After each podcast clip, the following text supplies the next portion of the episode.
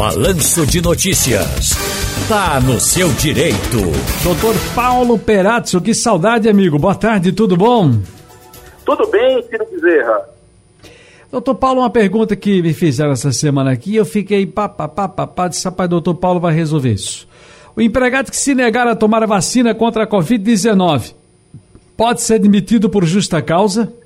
Olha, é, tem, tem um fundamento que é o seguinte, isso aí é um, pode, pode ser caracterizado como um, um crime de, é, sanitário, tá certo? Quando, a pessoa quando vai para um lugar público, que ele é, contribui com uma crise sanitária, ela pode ser punida. Você já viu até desembargador tomando multa porque estava passeando sem é, os devidos cuidados. Ou seja, o ambiente de trabalho ele tem que ser salubre, ele tem que ser um, um ambiente de trabalho controlado e essa, questão da, da Covid faz com que todos tenham que é, colaborar. Então, é, do mesmo jeito que ele não usa um equipamento de proteção individual, ele pode ser demitido por justa causa, por não usar o equipamento de proteção individual, ele pode ser demitido é, no sentido de que ele está colaborando, porque ele pode ser vetor desse vírus. Então, para a segurança de todos, o ambiente interno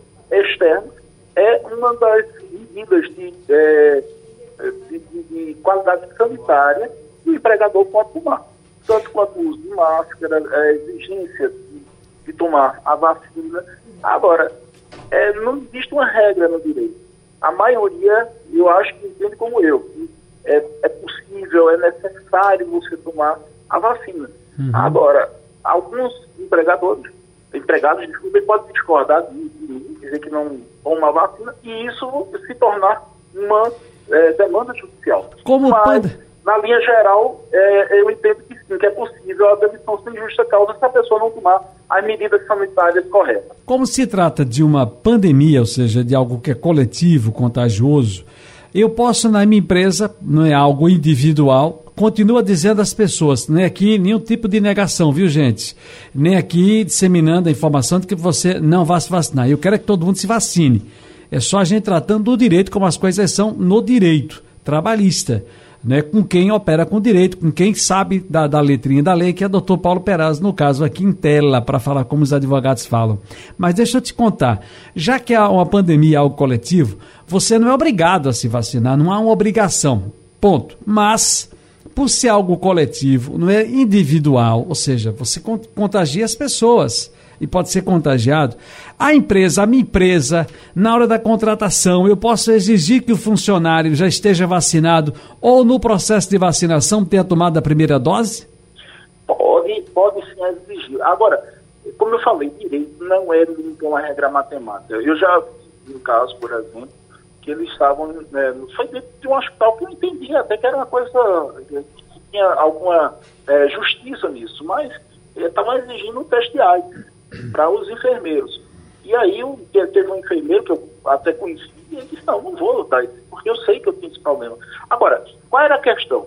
Quem é que valia mais? Era a saúde, a privacidade do enfermeiro ou é questão de saúde pública? Porque o enfermeiro, o enfermeiro está fazendo, está tendo contatos ali, ele pode, ele pode transmitir através de um corte dele próprio, etc. Então, é sempre um princípio, um princípio da proporcionalidade. O que é que vai valer mais? É eu não, essa, é, é, é não discriminar é, a pessoa que tem o HIV ou proteger a pessoa que tem é, contato com essa potencial doença. Então, é muita discussão. Não existe, Ciro, uma é, resposta objetiva para isso.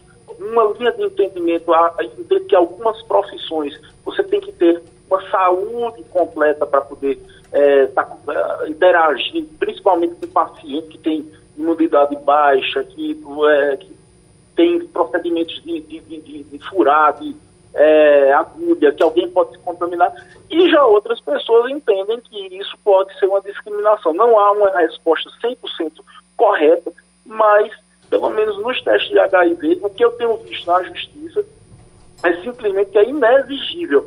Então, é, algumas pessoas podem tomar essa atitude, vai ter sim a linha de defesa dizer que é permitido, e algumas, é, alguma outra linha de juízes que vai entender que isso é uma repulsa inadmissível. É, eu acho que vai de caso a caso, vai do bom senso, e aí é todo mundo tentar se adequar nessa realidade. Afinal de contas, uma vacina também não pode ser tão perigosa quanto tanta gente já tomou. Saudade do Paulo Perazzo, felicidades para o senhor, muito obrigado. Um grande abraço,